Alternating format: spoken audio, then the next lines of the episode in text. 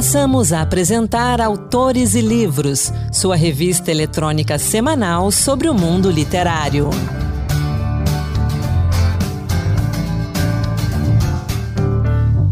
Olá, sou Anderson Mendanha e seja muito bem-vindo ao Autores e Livros, que hoje está em festa, comemorando 25 anos de muita literatura, entrevistas, resenhas e também muitos autores e muitos livros.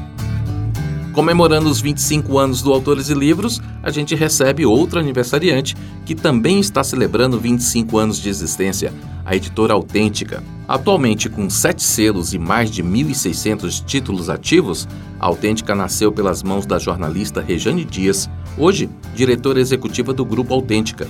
E é com alegria que a gente recebe a Rejane para esse bate-papo sobre livros, leituras, livrarias e histórias. Muitas, muitas histórias.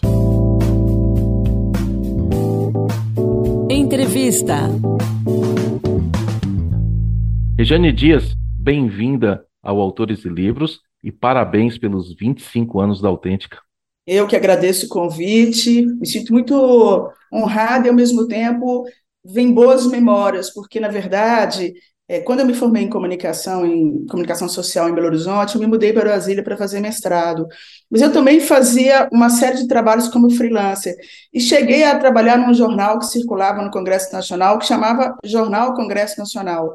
E, uhum. e, frequentei durante mais de um ano e meio, tanto a Câmara como o Senado. Eu tenho ótimas lembranças, eu aprendi muito na sala de imprensa, a sala de imprensa da Câmara, que era muito agitada, Muitas vezes eu vejo alguma coisa acontecendo na televisão e eu me lembro das situações que são, são bastante é, parecidas até. Então, eu, eu voltei para Belo Horizonte, imediatamente eu abri uma empresa de comunicação para fazer jornais e revistas para empresas, e tem tudo a ver com o que eu aprendi em Brasília, exatamente porque eu pude é, fazer esses jornais tamanho, formato tabloide, acompanhar todo o processo de produção e, e imprimíamos no Jornal do Comércio, né? Eles tinham uma, uma, uma, uma gráfica muito grande e, e imprimiam o que, o que, a gente chamava de jornais de terceiros, né? Uhum. Então, então foi esse aprendizado em Brasília que me, me permitiu vir e abrir minha primeira empresa, que foi uma agência de comunicação. É, o desdobramento dessa agência, então, ela, ela funcionou de 1991 a 1996, 7, é daí que veio a editora. Por quê? Porque naquele momento, 94, 95, a internet começou a invadir a nossa vida, para o bem e para o mal, e eu comecei a achar que todos os clientes de pequenos jornais, de newsletters, iriam desaparecer. E acho que, de certa forma, isso aconteceu nos primeiros anos. É, hoje eu já vejo muito as empresas e instituições valorizando o jornal impresso, valorizando a newsletter impressa, mesmo que tenha ali os seus canais eh, digitais. Então, é, quando eu fiquei me sentindo uh, sem saber para onde caminhar com a agência de comunicação, e eu tinha formação também em letras, eu fiz letras e jornalismo uhum. ao mesmo tempo, é que eu engatei essa ideia é, de criar uma editora. É engraçado que, que ao mesmo se você me pergunta onde vem esse nome, ao mesmo tempo que eu tive a ideia da editora, um belo dia, num sinal de trânsito, eu comecei a pensar em nomes de editoras que existiam e me veio, eu vi que existiam adjetivos interessantes, me veio o nome Autêntica e, e ele me representa bastante, representa bastante o que a gente tenta fazer aqui há 25 anos. Ou seja, a Autêntica Editora, o selo Autêntica Editora comemora é, 25 anos. Durante essa trajetória, a gente se transformou em grupo, não só pela criação de novos selos, mas esses selos também são empresas. Então, existe a uhum. editora Gutenberg, a editora Nema, a editora Vestígio, a editora Elefante. Aí nós temos aí sim um selo que é o selo Business, Uh, deixa eu ver se eu estou esquecendo mais. O selo Nemo, que é que publica ah, é, basicamente graphic novels, histórias em quadrinhos, etc. Tal. Então, digamos que o grupo foi se concebendo, se construindo ao longo desses anos, e hoje a gente se apresenta como grupo, porque de fato o trabalho é, é todo feito por uma equipe só. Ou seja, claro que cada selo, cada empresa tem ali o seu editor, mas o processo editorial, de produção, de logística, o processo comercial é feito em conjunto. E vocês começaram com obras na área acadêmica e obras destinadas às ciências humanas, sociais. Quais foram as maiores dificuldades nesse início? Olha, na verdade, essa escolha inicial tinha muito a ver com a minha vivência, ou seja, eu tinha passado por duas universidades, dois cursos, tinha passado pelo mestrado em literatura brasileira, é, também frequentado a comunicação social, a pós-graduação. Então, eu tinha mais vivência com esse tipo de livro. E a gente tem aqui em Belo Horizonte uma universidade muito forte, que é o UFMG. Uhum. É evidente que, ao começar, ao planejar, eu procurei as pessoas que eu conhecia. E, e na verdade, sabe, é muito importante dizer isso, Anderson, que é, editora, as, as pessoas pensam que tudo é muito planejado, um, dois anos de planejamento. As coisas são muito aleatórias também. Você está numa conversa na universidade, olha, por favor, me indique algum livro. Aí você publica um livro, essa pessoa com quem você publicou te indica outro. Quer dizer, você vai concebendo um catálogo com as sugestões dos próprios autores, com o suporte dos próprios autores. Uhum. Ah, claro que agora a empresa cresceu muito, nós somos quase 70, né? a equipe é grande, a gente está em outros estados. É impossível hoje a gente não ter plano de metas, não ter uma grade prevista com antecedência, mas a construção desse processo, ele foi, é, numa, no primeiro momento, aleatório e até intuitivo. E, claro, em função do contexto que estava posto para a gente. Por exemplo, naquele momento, o governo, aí, em várias instâncias, principalmente município, estado, é, estava investindo em formação de professor. Então, a gente começou a publicar bastante na área de pedagogia. A gente trouxe a Magda Soares, a gente trouxe o Tomás Tadeu, a gente trouxe outros autores que eram muito fortes na área de pedagogia.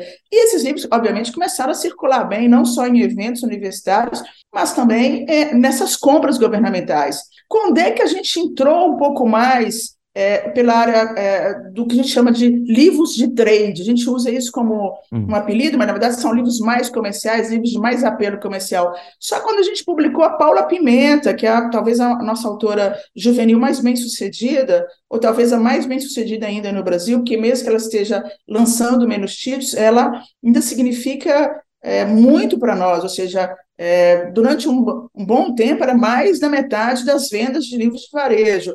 Claro que isso diluiu ao longo do tempo, porque a gente, obviamente, construiu um catálogo, principalmente é, por meio do selo Gutenberg, é, de livros com bastante apelo comercial. Mas o que aconteceu no início, então? O que foi mais difícil? É, foi, de fato, fazer essa curadoria, porque, de repente, começou a vir uma avalanche de proposta, no momento que a universidade estava produzindo muito, e estava produzindo de um ponto de vista diferente, não era tão mais generalista, ela era uma universidade que publicava é, textos de interesse mais específico. Então, o meu desejo de publicar e a vontade dos autores de publicarem era muito maior do que o potencial de venda. Que quando você publica livros, mesmo na universidade, clássicos, livros mais generalistas, ou, por exemplo, Ética de Spinoza, que é um sucesso nosso até hoje, a tradução bilíngue, latim, português, você tem um público amplo que utiliza, mas quando você começa a publicar é, textos de interesse mais específico, porque a universidade começou a ser mais especializada em várias áreas, aí é evidentemente que, a, que o resultado não corresponde à expectativa. Então, ou seja, produzir muito e vender pouco. Anderson, nos primeiros anos a gente chegou a ter estoque quando a gente olhou, tinha estoque para oito anos, nove anos, dez anos, dizer, não tinha uma medida. E também no momento em que não dava para imprimir igual hoje, 300, 500 exemplares na reimpressão, a gente fazia 3 mil, 4 mil. Então, hoje, por exemplo, o que é o nosso estoque? Nós temos um regulador, curva A, três, quatro meses, quer dizer, o, catálogo como um todo, no máximo um ano, um ano e meio, ou seja, mesmo assim, curva C, obviamente, os livros de curva C são os livros que vendem mais. Quando a gente fala em curva ABC, é a famosa curva de Pareto, né? que, na verdade, 20% dos nossos produtos responde por 80% do, do nosso resultado. Você citou a Paula Pimenta e citou também que no início chegava-se muitas propostas, tudo.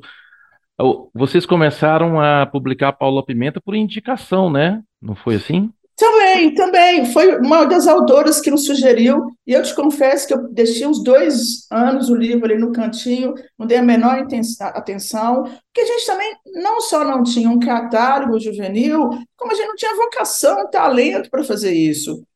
Tanto que eu falo que o primeiro volume, que é, é a estreia de Fanny, né? É, na verdade, nem tinha esse título, o livro chamava Fazendo o Meu Filme, você tem uma ideia, porque também não foi concebido, eu não sabia que teríamos um desdobramento em uma série. É, ele, ele tinha uma cara de, de ele tinha um rolo de filme, tinha distribuidor que achava que era um manual para ensinar a fazer filme. Foi tudo errado. ele virou até um objeto de desejo de colecionadores. Mas, assim, e, e, e, quando a gente publicou, dois anos depois, uma colega que falou: já você chegou a ler esse texto, porque é bem bacana. Aí tá, você quer bem saber? Vamos experimentar esse segmento? Aí fizemos.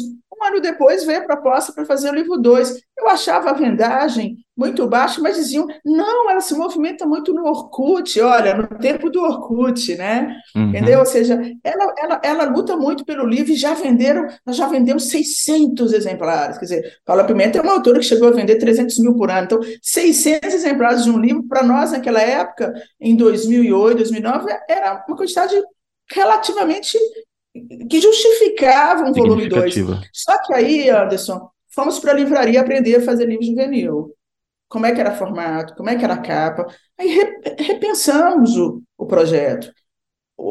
Fazendo meu filme 1, um, a estreia de Fanny, fazendo meu filme 2, Fanny na Terra da Rainha, a capa completamente juvenil, agradável, atraente. Conclusão, aí sim começamos um um empreendimento. E aí abrimos, um ano depois, com dois volumes refeitos, um escritório em São Paulo e contratamos uma gerente comercial que está comigo até hoje, que, que deixou claro para mim que era preciso, era preciso ter um desenho de uma estratégia comercial.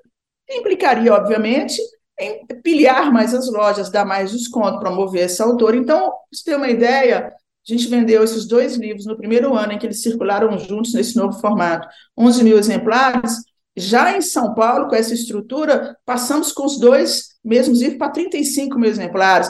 Vamos fazer o terceiro? Vamos. Vamos fazer uma meta de 80 mil livros no ano? Vendemos 117 mil. E aí foi, ela criou uma outra série. Ou seja, entende que muitas vezes o livro tem vida própria e ele vai te, ele vai te sugerir nos caminhos. E aí, obviamente, cabe a você não deixar passar algumas oportunidades. Né? Muitos ouvintes nossos também são escritores e muitos publicam de forma independente. Como é que você vê esse mercado independente hoje em dia? É uma evolução, né, nesses últimos 25 anos. Como você falou, antigamente a gente tinha que imprimir no mínimo 3 mil exemplares. Hoje você faz impressão sob demanda. Como é que você Sim. vê esse caminho? Olha, assim, eu vou sempre defender, não só porque eu tenho esse negócio, a, a, a, importância da editora na vida de um autor. Porque talvez as pessoas não tenham noção do que significa uma editora. Em primeiro lugar, que uma, uma editora responsável, ela, de fato, puxa o autor pela mão, ou seja, ela pega aquele texto, ela coloca um preparador. Um preparador não é um simples revisor de ortografia uhum. e, e, linguística. Ele pega esse livro, ele trabalha esse livro, ele mostra as inconsistências. Se é de ficção, ele mostra como que o personagem está mal construído, ou seja, a gente ajuda o autor a, a, a, deixar o livro pronto para publicação, ok? Ok. Mas também, fora tudo mais antes, fora o planejamento de divulgação em marketing, fora investimento hoje em dia em redes sociais, fora cadastrar o livro num, banco de no, meta, hum. no metadados para todas as livrarias puxarem esses dados e já começar a cobrar que os livreiros mandem os seus pedidos Fora a gestão de consignação, que é uma das coisas mais difíceis de se fazer, você distribui o livro, o, hoje você tem um software, uma plataforma para acompanhar o que você vendeu em cada loja todo dia, mas antes não tinha. Então, ou seja, é, é, é muito complexo, é muita gente para fazer um livro dar certo. Assessoria de imprensa, follow-up com jornalistas, a gente sabe muito bem como que os jornalistas é, precisam ser provocados, enfim. Sim. Agora, também reconheço que a gente já identificou bons autores independentes, ou seja, se eles não tivessem se publicado em algum lugar, em algum momento, talvez a gente não tivesse percebido esse autor. O que, que eu acho que é bacana? Um autor que se publica e que ele acredita nele, isso é bem legal, entende? Quer dizer, ver esse esforço, eu acho que é válido, eu acho que ele pode fazer uma produção independente, aprender com isso, ver os desdobramentos, levar o case para uma editora, olha, fiz uma publicação independente, consegui vender aqui, ali, etc. tal.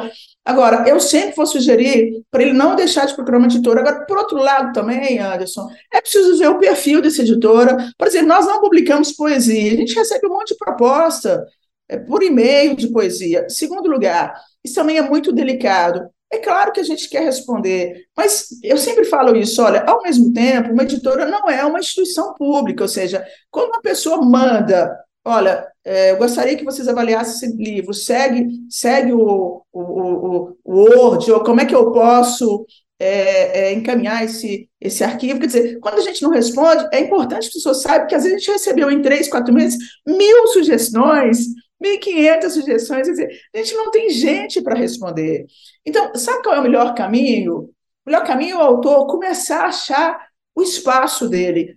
Onde? Indo a eventos literários, fazendo oficinas literárias, conhecendo outros autores que publicaram, porque veja bem, nós já publicamos vários autores indicados por outros autores, principalmente na área de ficção.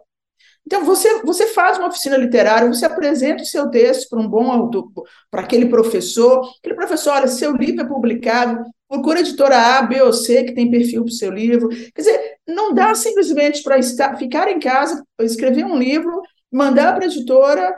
É muito difícil a editora prestar atenção quando o caminho é assim, muito não é nem pessoal, muito sem conexão. Rejane, para a gente ir encaminhando já para o final, eu tenho que falar das livrarias, né? Da forma de comprar livros que mudou muito nos últimos 25 anos. A gente tinha um número maior de livrarias no país, houve um boom ali no início dos anos 2010 e tudo, mas aí veio a situação complicada de cultura e saraiva. Como é que está esse Sim. mercado de livrarias hoje e a relação de vocês com elas? Olha, eu, eu tento traçar uma linha assim no tempo. Quando é que a gente começou a, a, a ver uma certa fragilidade, já não só dessas duas grandes redes, mas de outras lojas também? Eu, eu, eu me remeto a 2016, 15 para 16. Talvez aí que tenha começado, obviamente, a gente começou a enfrentar uma crise a partir de 2014, a gente viveu ali o impeachment da Dilma, e logo em seguida o país Uhum. entrou. De 2013 em diante, a gente já começou a ver é, uma, uma, uma série de complicações que, obviamente, tornaram o mercado, não só livreiro, mas a economia em geral, é, é, frágil. É, e em 2016, a gente começou a ver que esse, esse público de massa que estava frequen- frequentando as livrarias começou a a se distanciar desses lugares. Talvez por motivos econômicos, obviamente, mas também que começaram a aparecer as- as- os grandes players. Aí a gente fala também ó, de B2W com a Submarino.com e a Amazon. A Amazon aterrissou no Brasil em 2013. Digamos que a partir de 2014, vamos chamar de 15, que ela começou a ser bastante competitiva com descontos muito ousados, né? Muito é, eu acho que de um ponto de vista ah, que dificulta, obviamente, para o livreiro, aquele que tem sua loja física. É, é- é muito difícil falar disso, porque as pessoas acham que a gente dá condições melhores para a Amazon. Não, não. Em- em- em- na maioria das vezes, a gente dá condições melhores para os livreiros. Os descontos são melhores. Com um detalhe, né? A Amazon ela só compra, ela não consigna. Para os livreiros de lojas físicas, a gente ainda consigna, ou seja, é, a gente empresta esses livros e Uhum. deixa a cargo deles esse tempo para vender e para acertar é, essas vendas. Então, ou seja, não é que eles tenham condições desfavoráveis, é que também é preciso considerar é, que nós podíamos, há algum tempo atrás, ter aprovado, como em grandes países, a lei do preço fixo. A lei do preço Exato. fixo permitiria que, durante o primeiro ano de vida de cada lançamento, ninguém pudesse, nem a Amazon, nem a B2W, nem Magazine Luiza, nem nenhuma.com, dar desconto ou desconto acima de 10%. Quer dizer, teríamos protegido mais as livrarias. Eu sempre fui a favor, e mesmo algumas grandes redes naquele momento não aprovaram, que, porque traduziam isso como intervenção de Estado. Já que estávamos numa economia liberal, não faria sentido isso. Hoje estamos todos Estamos vendo que não é tentando bem correr assim. atrás. É, não é bem assim. Não, a França tem, a Alemanha tem, países que não têm, como a, como a Inglaterra, você tem ali a maior cadeia de livrarias, o Walter Stone, vivendo momentos dificílimos. Bom, então, então nós estamos falando de, uma, de um contexto que também, também carrega uma outra história. É como os consumidores querem consumir não só livro, qualquer coisa, ou seja, existe uma mudança no comportamento do consumidor. E, e o que lacrou isso para valer obviamente, foi, foi o período de pandemia. A gente cresceu muito, tá? De 20 em relação a 2019, de 21 em relação a 20. Eu posso dizer com muito conforto que a gente cresceu. Se comparar hoje com 2019, nós estamos na faixa de 62, 63% de crescimento. É imenso.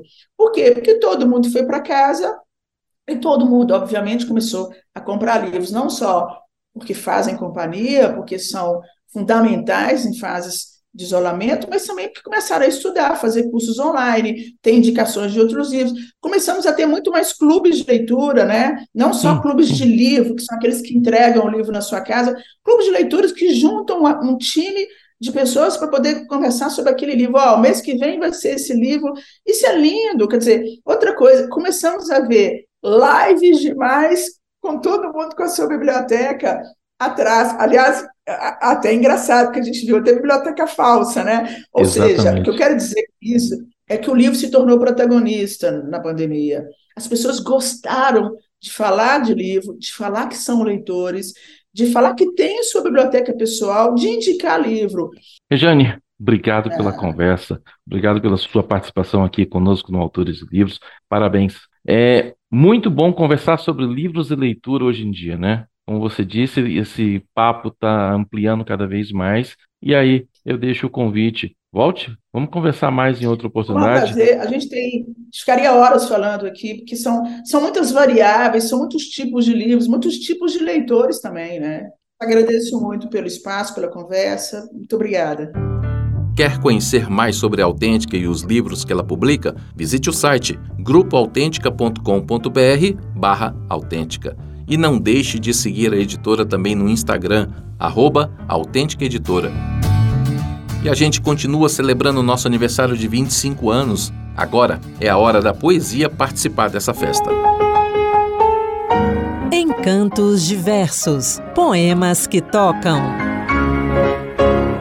Olá, hoje no Encantos de Versos especial, em comemoração aos 25 anos do Autores e Livros, vamos falar do poeta paraibano Ariano Suassuna, que viveu de 1927 a 2014. Um dos grandes nomes da literatura brasileira, Ariano Suassuna foi dramaturgo, romancista, ensaísta, professor, advogado e palestrante estreou na poesia em 1945, quando seu poema Noturno foi publicado no Jornal do Comércio de Recife. Somente dez anos depois, em 1955, lançou sua primeira obra poética, intitulada Ode. No mesmo ano, publicou Ode Cartas de Indulgência 1. Em 1974, veio a lume Seleta em Prosa e Verso, organizada por Silviano Santiago. Ariano Suassuna foi idealizador do movimento armorial, surgido na década de 1970, que tinha por objetivo criar uma arte erudita a partir de elementos da cultura nordestina. O movimento não se restringiu à literatura, alcançando outras expressões artísticas, como artes plásticas, música, dança, teatro e cinema. Ouça agora A Morte, a Moça Caetana, também retirado do livro Sonetos em Mote Alheio.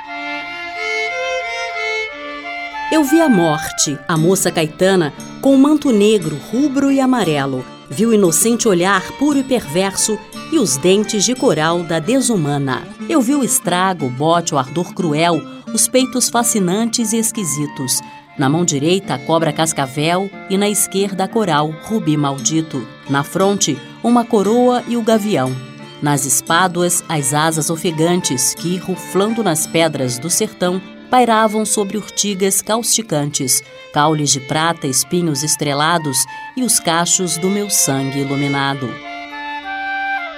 Em 1985, Ariano Suassuna publicou Sonetos de Albano Servo Negro. Dele selecionei para você Lápide, Final a Descoberto.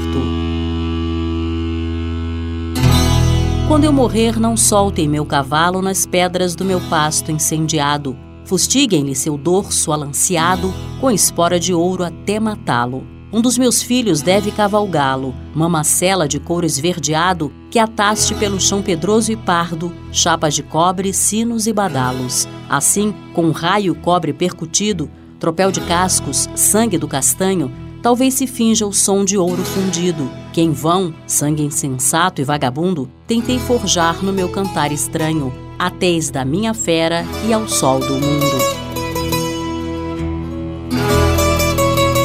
Em 1999, Suassuna publicou uma antologia intitulada Poemas. Compôs ainda algumas canções. Uma delas, em parceria com Antônio Nóbrega, chama-se A Morte do Touro da Mão de Pau. Cortava o cume das pedras, um bramido angustiado, se quebrava nas caatingas um galope surfar. Os cascos pretos suavam nas pedras de fogo alado Enquanto um clarim da morte ao vento seco e queimado. Na poeira vermelhada envolvia os velhos cardos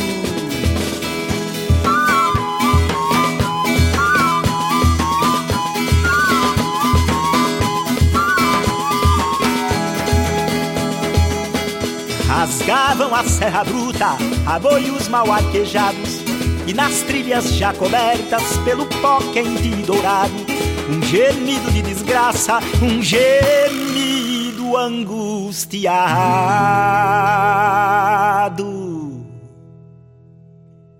Adeus, lagoa dos velhos, adeus, vazante do gado, adeus, Serra Joana Gomes e cacimba do salgado. O touro só tem a vida, os homens têm seus cavalos.